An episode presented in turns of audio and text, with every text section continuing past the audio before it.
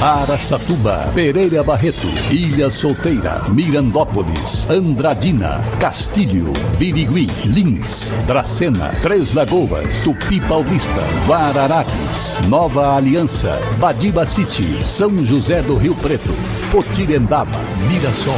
Azevedo Auditoria Soluções Empresariais apresenta SRC Notícia.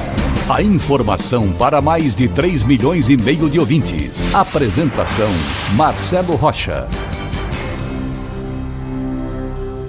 Birigui confirmou no final da última semana a sexta morte por dengue em 2022. Segundo a Secretaria de Saúde, trata-se de um homem de 52 anos que morava no bairro Pedro Marim Berbel. Birigui agora acumula 9.212 casos confirmados e positivos este ano, com seis mortes.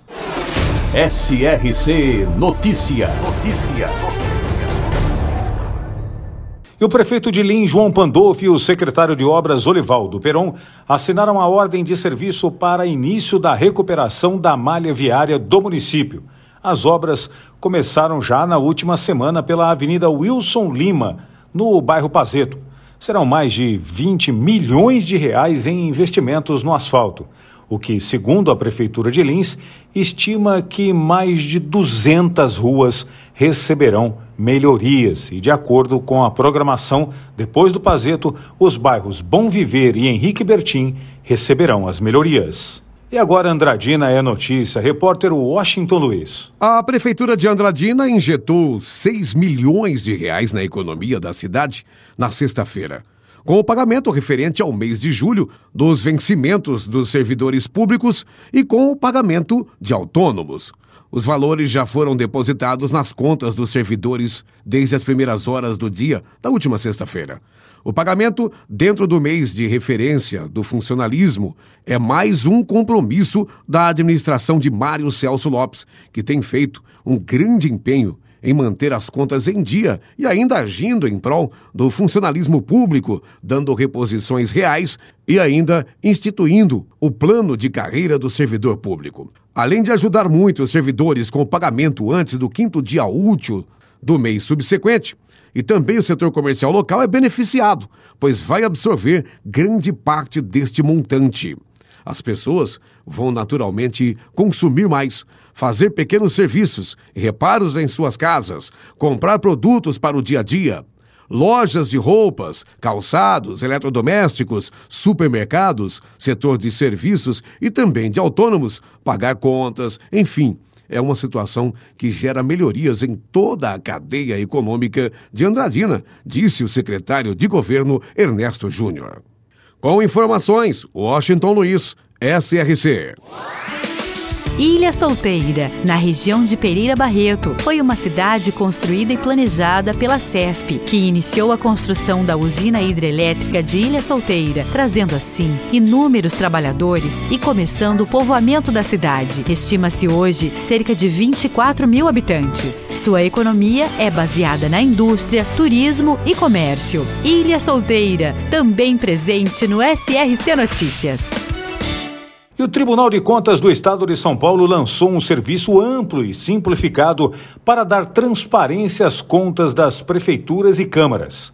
De acordo com os primeiros dados divulgados pelo órgão, a Prefeitura e a Câmara de Araçatuba tiveram um lançamento de receita até junho deste ano de aproximadamente 420 milhões de reais e uma despesa empenhada de 492 milhões, ou seja, está gastando mais do que arrecada, deixando clara a falta de gestão com o dinheiro público. No site do Tribunal de Contas, o cidadão pode ver detalhes dos contratos, com nome de fornecedores e valores pagos. Bom, mas será que também estarão o que não está sendo pago? Afinal, se gasta mais do que arrecada, alguns ficam sem receber. Para empresas inteligentes, Azevedo Contabilidade e Soluções Empresariais. Serviços de contabilidade e auditoria com profissionais com experiência nas áreas de gestão empresarial. Rua Bandeirantes 1438, fone 18 31 17 4500. Escritórios em Araçatuba, Bauru e São Paulo. Acesse azevedo.cnt.br. Azevedo Contabilidade e Soluções Empresariais. Há 28 anos oferecendo oferecendo serviço de qualidade. Nosso compromisso é com o seu sucesso.